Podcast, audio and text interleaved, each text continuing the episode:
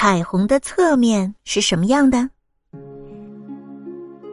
我们正面看美丽的彩虹，它是半圆形的。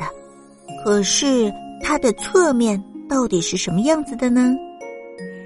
要弄清这个问题，必须得明白彩虹是怎么形成的。当光线从一种介质到达另一种介质的时候，它是不能直直的穿过的，而是会发生折射。同时，光线也会按照一定的角度被反射出去。雨后的天空中会浮现大量的小水珠。如果这个时候天气忽然放晴，当阳光照射到空气中的小水珠上时，就会被折射。在发生折射的同时，无数的小水珠还会把阳光反射出去，所以人们就会看见呈现七种美丽颜色的彩虹了。彩虹七彩的颜色分别是赤、橙、黄、绿、蓝、靛、紫。现在你们知道了吧？